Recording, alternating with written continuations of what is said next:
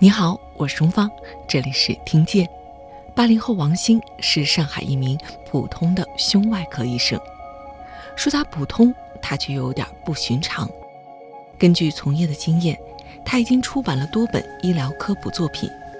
包括有《病人家属请来一下》《废话》《癌症病人怎么吃》。这些作品通过生动真实的故事，以幽默诙谐而不乏温情的叙述。解答病人以及家属广泛关注的困惑和问题。今天，就让我们一起听见王鑫医生的故事，致敬心有大爱的医护工作者。王鑫，王医生你好。呃，你好，主持人。提到王鑫，我觉得大家可能就是首先说第一个身份是一名医生。对，我是做呃，目前做胸外科。当然，我们胸外科也主要是以肿瘤为主，像肺癌、食管癌等等啊。第二个身份就是作家这个身份，王鑫现在已经有多少，已经出了多少本书了呢？呃，含上那个海外版权的是五本科普书，然后还有一本专业著作啊，总共是六本。这个简单的给大家透露一下你的年龄吧。啊，我 我三十四，八八年。对，所以说就是。我当我把这个我说我要采访这样一个嘉宾，我有讲给我的同事，然后当时他第一个反应，他就是问我，他说你能不能问问他，作为医生这么忙，他怎么还会这么有时间的写了这么多书？他是怎么办到这一点的？呃，其实刚开始就不可能想我以后要写书，呃，这个是一个比较遥远的、不可触及的这么一个事情。后来主要是。在读书期间呢，写了一些科普的这个文章，呃，写了很多啊，大概几十篇。然后呢，呃，出版社的编辑就问啊，你们要不要这个传本书出来？呃，然后就从这个时候开始，然后才出版了呃，出版了第一本这个呃科普作品，呃，之后才一路走上贼船啊，被各种各样的这个地方去约稿。慢慢才有了这么这些这个作品，所以你觉得是一个顺其自然的过程？呃，对，因为就是很多人说医生很忙嘛，但其实我客观的要呃表达一下，就是你再忙，那每个人肯定都有一些时间，呃，哪怕是两个小时啊，三个小时，或者两天三天啊，或者休假，但是其实我们这些时间呃刷剧度过也是度过，写字度过也是度过。所以呢，我就选择了写字度过。呃，我自己的在码字的速度比较快啊，我大概每天是能够码一万啊到三万字的。所以呢，其实对我来说，这个输出本来就是一种表达的过程。那可能经历了很多故事啊之后啊，给我一段空白的时间，比如说科研啊，比如说下乡啊，那我就可以利用这个时间呃集中输出啊，比如半个月、一个月，那十万、二十万、三十万字。就很顺畅的就会呃给它写出来，所以呢，我不认为说医生的这个忙就一定不能够去写字啊，它反而还能够成为我们一些写作的来源。我觉得这样听来是你输出的欲望也是一个很强烈的，就是一方面是愿意去做这件事，另外一件事情就是包括你说这个码字速度非常快，这个一定要有很强的欲望才行。啊，对，因为。医生这个职业呢，它会带给你很多呃特殊的视角和一些思考。那你能看到很多一般人一般场景看不到的一些事情，比如像面临生死啊，面临生死的过程，很多啊患者朋友、家属朋友的一些思考碰撞，包括医患之间的问题。所以呢，你能看到的东西很多，那你自然就会产生很多的这种表达。那么这些表达呢，可能它未必是。呃，非常主流的，比如说医生要啊照顾患者，患者要信任医生，可能未必是这些，而是我们在真实世界当中，医生到底是怎样看患者的，患者又是到底是怎样看待医生的。那么患者之间，患者和家属之间，也是有很多很多很有趣，有时候又有很无奈的这些故事的。所以这些如果不在一线工作的话，那也触及不到。所以这也是我感觉这个身份给我带来的一个优势，就是让我能够更直接的去看到啊真实的世界。我觉得这个就让我想到说，那个医生和记者这两种身份是最容易成为作家职业。现在我们两个人就占据了这两种身份。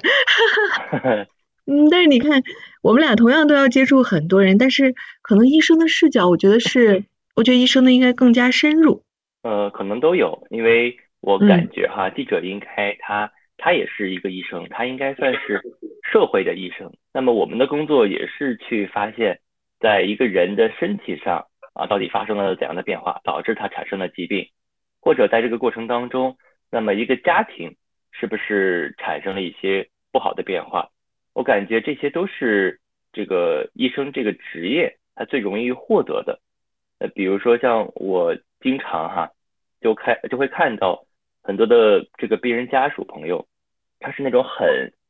很上心也很善意的去照顾病人，但是呢，你会发现，当一个家属竭尽全力的去照顾一个人的时候，而这个人还是个病人的时候，那有的时候这个人就会。衍生出或者内化出一种很高傲的、很权威的这种像帝皇一样的这种感觉啊，就是相当于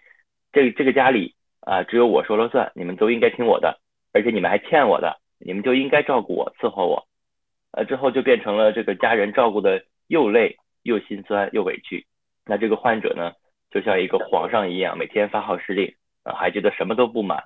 所以这种。呃，是我以前做医生之前感受不到的。我以前感觉患者就应该是这个一家人相互帮助，好好康复嘛。医生就应该是给病人开好医嘱、开好手术，后面就啊不用管了。那后面我发现，你只有在医生的视角，有的时候看到了这一点，那你提醒一下这个患者啊，说你女儿对你真的很好啊，你以后对她好一点。那有的时候就会让他。重新意识到啊，是不是我确实有点太过分了？所以这个是我这几年的一个比较强烈的感受，就感觉医生他不只是一个治病的过程，他还是帮助一个家庭回到正常的一个这么一个职业。嗯，王鑫，你说的这一点我还真是从来没有想过，就是我觉得说的应该就是当一个家庭面临到这种很大的病患的时候。但是这个家庭它依旧还是一个有点像一个小社会，对对，面对的压力、情绪，然后最终又形成一种关系，甚至是打个引号的等级。对。哦，所以说这个是在你的实际医生的实践过程中，你会去让这帮助这个家庭恢复到一个正轨，而且也把这些东西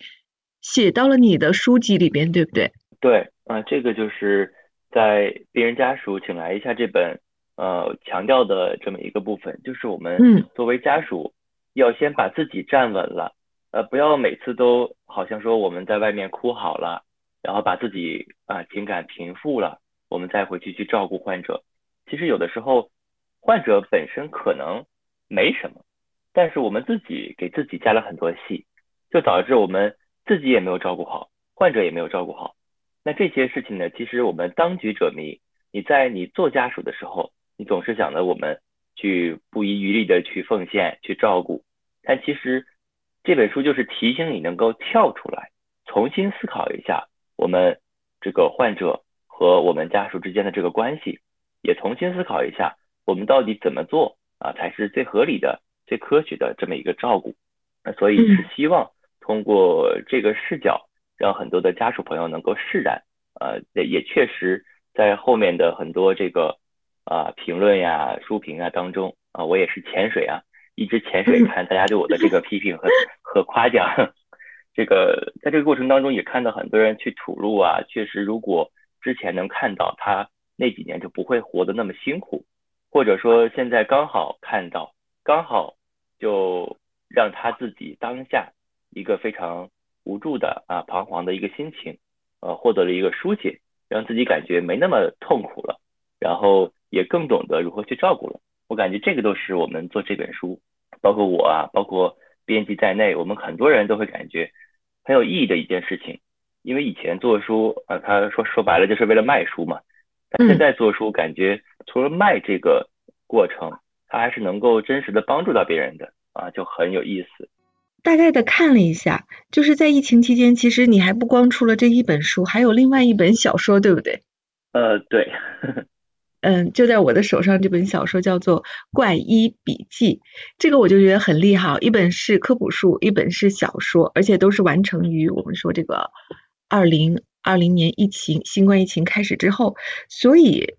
我们就一本一本的书来聊，先聊一下咱们刚才说的这个病人家属，请来一下这本书你写作的缘起是什么？我看到在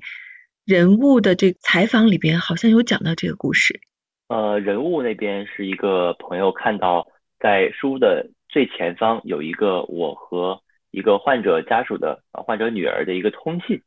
然后这个他会觉得很有趣。事实上呢，是当时这个患者女儿看到了我的前一本书，啊，就是癌症病人怎么吃这本书呢，然后就跟清华社、清华出版社去联系，说想跟作者呃问问情况，然后清华社就把信转给我，啊，之后呢，我们就开始了大概几次吧。好像四五次吧，这样的一个通信，那现在呢也成为朋友了。就是我们当时聊的，其实是一个真实的病人，他的家属带他四处奔波，并且选择最好的治疗啊，选择最好的方案、最好的医生。这整个过程当中，作为一个正常的、平凡的一个病人家属，他其实有很多很多的痛苦和焦虑。因为他本人也是一个大学的老师，然后就会让很多读者朋友感觉，就这样一个呃又有知识又有身份的这么一个普通人，也会被一场癌症打回原形，也会为此做出很多不符合自己认知的决策啊，比如医生让他不要带着父亲到处乱跑了，在福建的这个治疗就已经很好了，但是他还是不死心。还是要带父亲来一趟上海，然后这个过程的奔波也导致了这个大出血，然后又在上海抢救，这个过程也让他反思了这个整个的医患过程以及呃患者和家属之间的这样一个关系。那这些我觉得很真实的故事，我当时想要不要放一篇，后来编辑说你都放吧，没关系，因为它能够给大家一些共情。那后来很多人。喜欢这本书，我觉得一个主要原因也是因为他们从这个叫康康啊笔名康康的这个故事当中，就是看到了当初或者现在的自己啊，也更知道自己的这个感受，它不是独属于自己的，它也是大多数人都会碰到的。所以呢，我这本书就是想告诉大家，你的很多的什么焦虑啊、抑郁啊、痛苦啊、难过啊、失望啊，都很正常，就不要以为说我们碰到这个情况。就是我们这个心眼太小了呀，或者呃这个处理事情太不成熟了呀，不是的，而是一个很正常的这个反应。啊，所以在书里我也写了一句话啊，当时没感觉，现在回看确实很好。嗯，就是这个焦虑是我们呃基因当中的一个本能的存在，就它本来也应该是一个呃我们人与人之间关爱的一个副产品，它是一个很美好的事情。而不要把这个焦虑和这个恐惧就看作是一个魔鬼啊！我们要不是要去接受它，而是要去认可它。就这个时候，我们痛苦是应该的。那所以这个呃整个的书信呢放在前面，也确实是让很多人先了解到啊，我这样照顾我的这个爸爸妈妈呃没有问题，我痛苦啊他们痛苦也没有问题。然后。我们才是要去思考一下，我们该怎样能够更好的去做啊！包括我本人也是一个这个癌症病人的家属，那我也经历过这个过程，也会感觉这个医生和家属的沟通，在门诊的时间或者在病房的时间是很短暂的。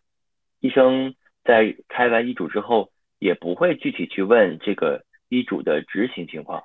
啊，比如说你好好吃或者吃什么东西，但是也不会去。呃，给患者一些更具体的指导啊，就你应该怎么去做这个饭，你应该怎么去吃这个东西，你应该怎么去告知他这个坏消息。所以这一切都是我在自己呃完整的走过了家属这个身份之后，呃，我才有的这个体会啊，所以才想把这个体会，那通过一些医学的比较专业的这个描述啊，再传递给更多的没有医学身份。和没有医学资源和背景的这些普通朋友们，那希望这些朋友能够借鉴一点这个别人的事情，也借鉴一点医生自己专业的事情，然后呢，希望能够把这个过程啊做得更好，或者让这个过程不要给自己和家里人留下什么遗憾啊，这个就是这本书的一个初衷，因为我感觉病人家属可能有的时候呢，比病人本人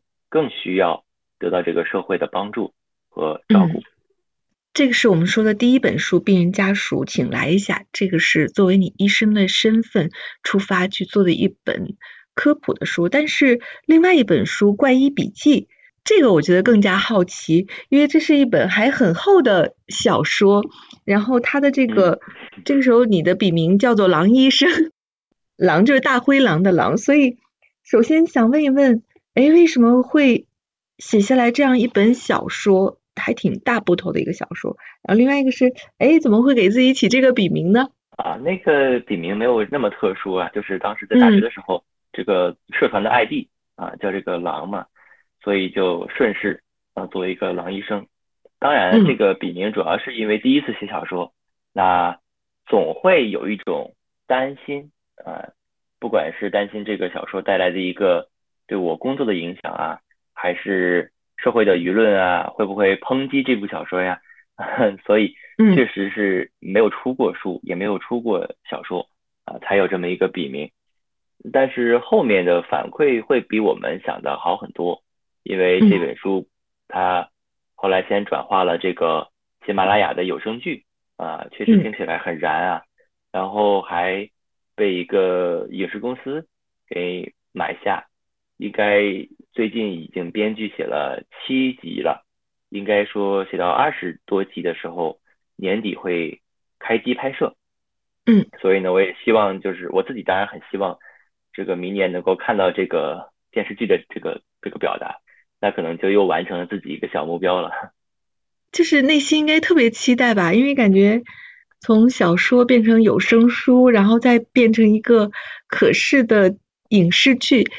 对，就就很梦幻，因为就当时出版我都会大概问了编辑有七八十次吧，就这本书能出吗？或者能过审吗？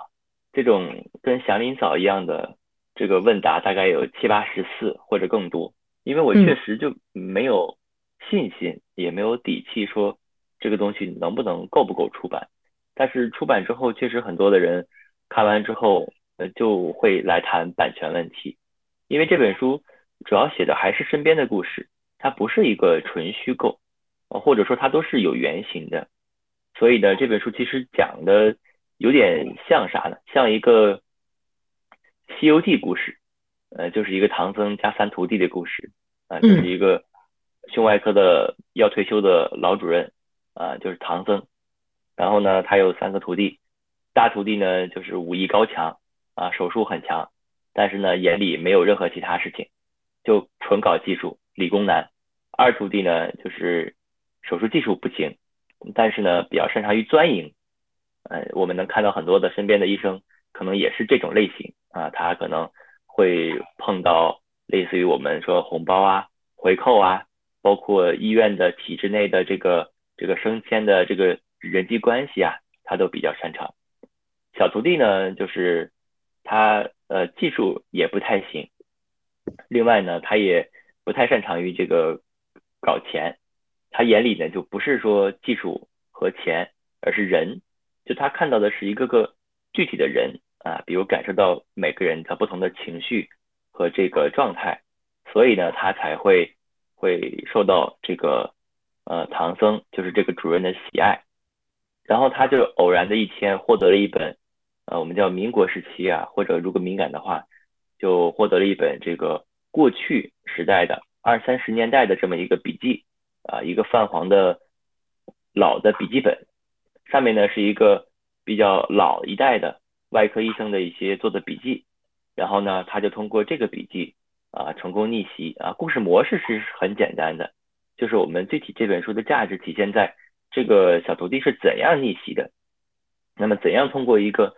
呃将近一百年前的一个笔记。那在当代的一个医疗环境下，能够脱颖而出。就比如说笔记里记呃记载了我们应该如何使用听诊器，能够听到怎样的疾病应该是怎样的声音。那么他如何在当下心脏超声发生失误的情况下，用一个呃听诊器呃发现了这个失误，而这个失误呢是很多人没有想到的，就是因为我们当代太过于依赖这个技术和设备了，所以呢才会在一些 bug 发生的时候就掉以轻心。那么这个呃整个的这个怪医笔记故事呢，其实就是要探讨一下当代的医疗和将近一百年前的医疗它们的相似之处以及不同之处，以及我们应该应该如何去回归我们的本心，去了解技术、钱和人在医疗这个事情上的啊配比和关系。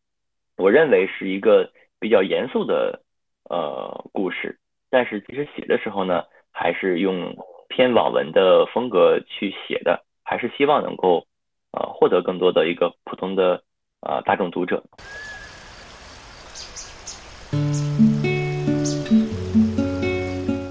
你好，我是钟芳。因为工作的原因，我会接触到很多有趣的人，他们的人生经历各有不同，但他们都有梦，是这个时代中生命的舞者。我喜欢他们，想要把他们的故事讲给你听，于是就有了听见。听他们的人生故事，让我们一起成长。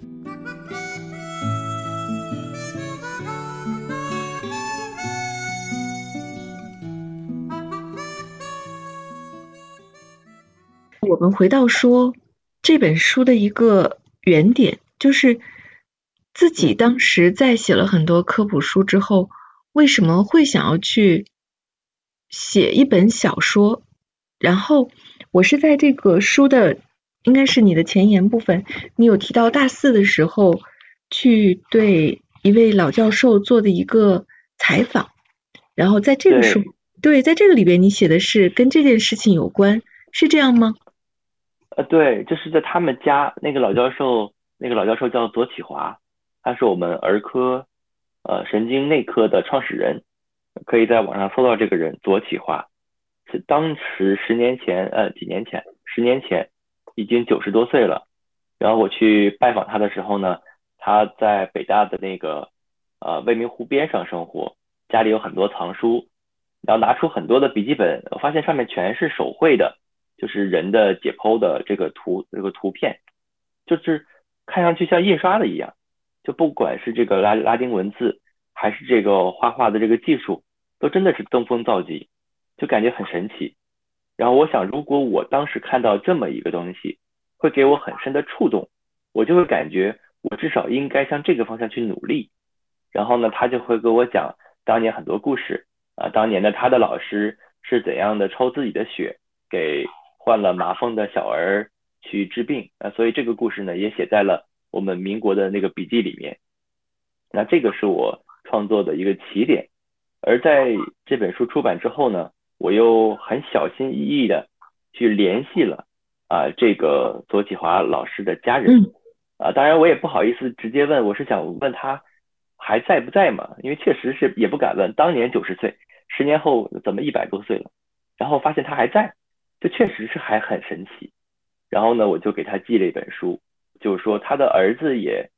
八十多还是七十多了，也是很很老的一个专家了。然后就说很感谢，想问一下，我写到左老师这个过程和故事是在第几页第几行？因为他们两个眼神都不好，想问一下在哪个部分，他们想去再阅读一下。所以呢，后面就还跟他们保持一段联系，就他们很感谢自己的这个故事能被写成一本书啊，并且出版。所以这个过程，我也感觉是这本书没有白出。好，我们刚才说的是这个疫情期间，我们说王兴的以作家的身份里边，你做了两本书的故事。那么回到这个疫情期间，王兴的这个医生的身份，在这个期间里边，你觉得作为一名医生，你印象最深刻的经历的事情是什么呢？呃，就是我们在疫情期间发现，就是病人和家属其实碰到很多的麻烦嘛。那我们目标其实就要是要帮他们去解决这些麻烦。像有一个比较感触深的事情，就是一个病人在手术后一天做了一个很小的手术，但是犯了脑梗，成植物人了，这个确实很悲伤啊。然后这个病人的儿子在新西兰，就立马回来，但是因为疫情的这个风控，要隔离大概两三周，呃之后呢就就一直在通过微信、通过视频跟他去呃聊这个病人的病情，并且谈这个放弃抢救。他整个过程都非常的平和，也很配合医生。然后最后他呃爱人和就说这个老人很喜欢小孙子，呃能不能给他听听孙子的声音？呃希望他能够有这个奇迹发生。啊所以呢我确实也是就这么去做了。虽然说没有什么用，但是呢这个病人最后呃走了之后，这个孩子来到医院呃了解了情况之后。然后就跟我们讲说，我们确实觉得很很不能接受，但是呢，也不怪咱们医生啊，咱们医生也很尽力了，因为他从这个监护室也了解到，说我有很多次去给这个病人去听这个呃小孙子这个语音啊，说奶奶我好想你啊，你赶紧回来吧，就是这种声音。然后呢，他就会认为你们这个医院肯定还是尽力的，还是有这个人情味儿的。所以他也不会说，呃，一个病人在我们这里走了，啊，手术后没了，呃，就选择去闹啊，打官司啊，也不会，而是就也跟我们一起接受了这个事实，因为确实我们也，呃，找不到任何能够改进的措施，它就是一个脑梗的偶然发作，但是我们也觉得这个病人和家属在看病的整个过程当中，也确实遭了很多罪，那么我们也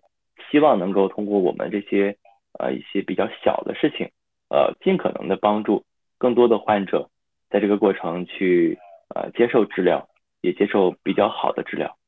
在今年的这个上海疫情比较严重的时期，我知道你还做了一件非常有社会价值的事情，是不是？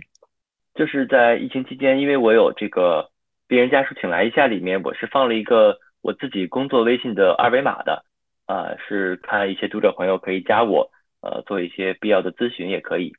之后呢，就是在上海疫情封控期间呢，就偶然看到朋友圈很多人说这个开开不到就配不到药，所以呢，我就想做一个呃书友的算宠粉福利吧，就是在那个工作微信说你们有人如果需要配药的话可以联系我，我虽然不能够给你送上门，但是至少能够。呃，给你查一查我们医院你要开的药都有没有啊？没有的话也别白跑啊。所以呢，这个朋友圈呢就被很多啊以前采访过我的这个媒体朋友们啊疯狂转发，然后在各个群里面都转发之后，我一个下午大概加了有三千多个人的微信，呃，一度这个微信呃还限流了一段时间，就动不了了，卡住了。之后呢，也在那段时间。呃，尽可能的帮助每个人去起码做个咨询服务啊，包括你这个药啊，这个时候就先别吃了啊，没那么着急。包括你这个药，我们这都有，你来吧。那这个药呢，我们这不全，你可以再去其他医院再问问。之后的几天呢，我们医院的门诊量确实是多了很多，然后有很多的呃同事就跟我呃吐槽啊，说以前说都没什么人来看病啊，怎么今天看了一上午，到一点了还没有能吃上饭。我也没好意思 说自己，就是默默的帮他分掉了几个病人。那确实那段时间我就感觉这个药它就摆在这个这个药架上，但是很多人呢他就很难。我是觉得如果在呃疫情期间能够帮到一个人，会感觉有一种呃做医生的一个愉悦感。当然后面呢，我感觉更重要的事情是后后面主要是很多跟我一样的医生也加入了这个行为。那么帮助大家去做咨询和做配药，然后呢，这个时候医院呃进入之后就做了很多的这个铺垫和这个准备工作，帮助我们啊这些人把这件事情做好。比如像这个门诊部还有药房也开发了很多系统，能够让这个患者去进行一个查询和咨询，那就不需要我们个人去做这个事情了。然后在大概一周左右，整个的配药的这个高峰就基本过去了啊，大多数患者。基本上比较紧急的也都获得了自己的这个需要配的药，我感觉这个是我们作为一个普通的医务工作者在那个时候感觉还是很特别的一件事情，就是以前没觉得自己怎么样，就感觉自己无非做了几个手术啊，帮了几个病人，现在呢是感觉你能够真的能够帮到很多人，那这个感觉是很可能以前没有接触过的。这件事情就是源于你的一个关注到的点，一个信息的不对称吧，然后去做的事情，然后进而它变成了更多人做的事情，和医院也发现，哎，我们可以这样做，然后更好的服务到大家。星星之火，对，这个就跟咱们记者朋友应该是一样的，就是我们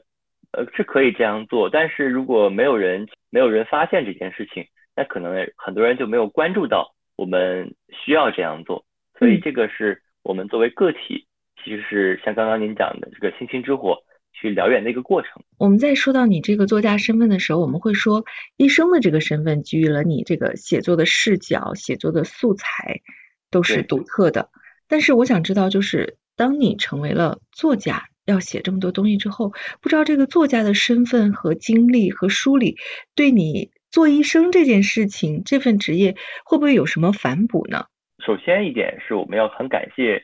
呃作者这个身份啊，虽然我现在还没法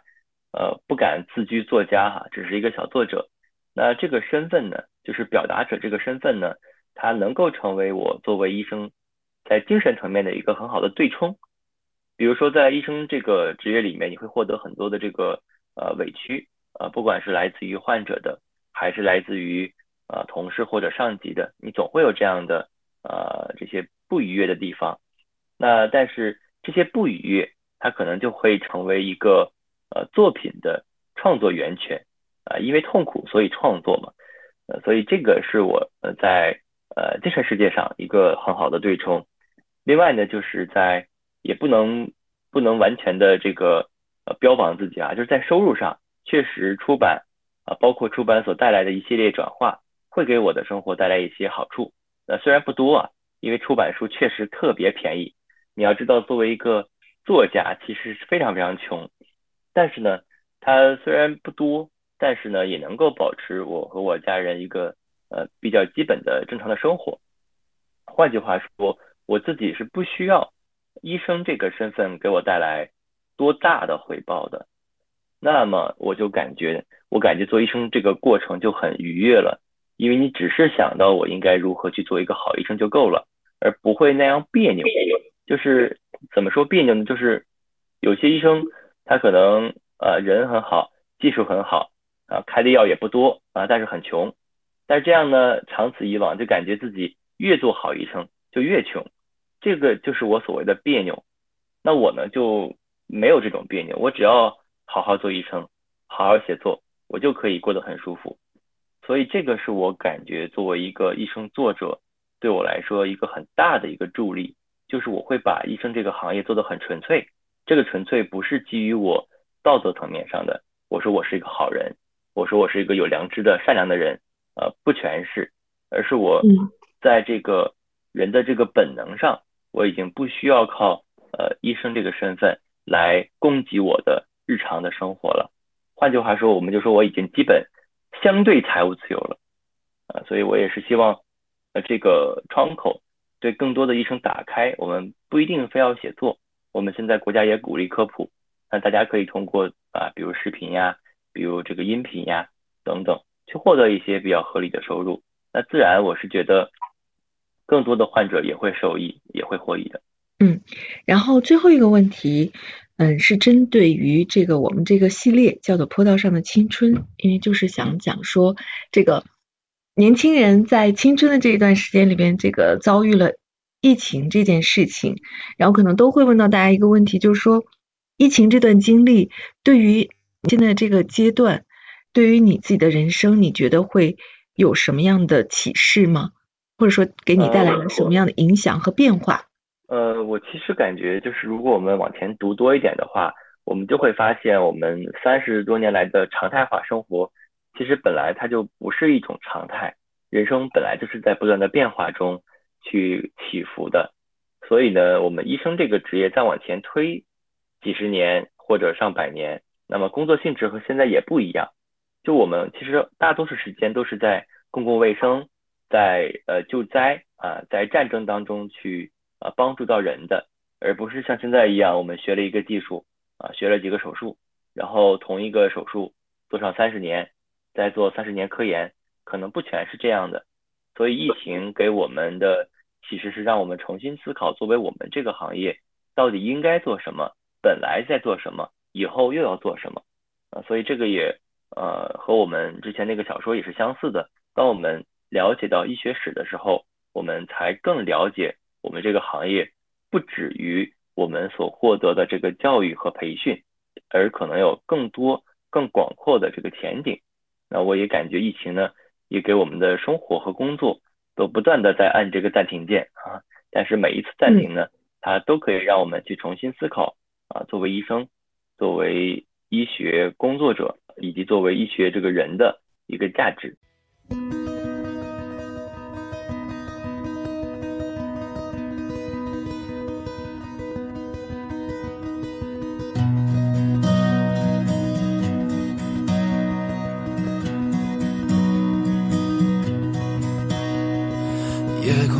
最亮的星，能否听清那仰望的人心底的孤独和叹息？哦，夜空中最亮的星，能否记起曾与我同行？消失在风里的身影。我祈祷拥有一颗透明的心灵和会流泪的眼睛，给我再去相信的勇气。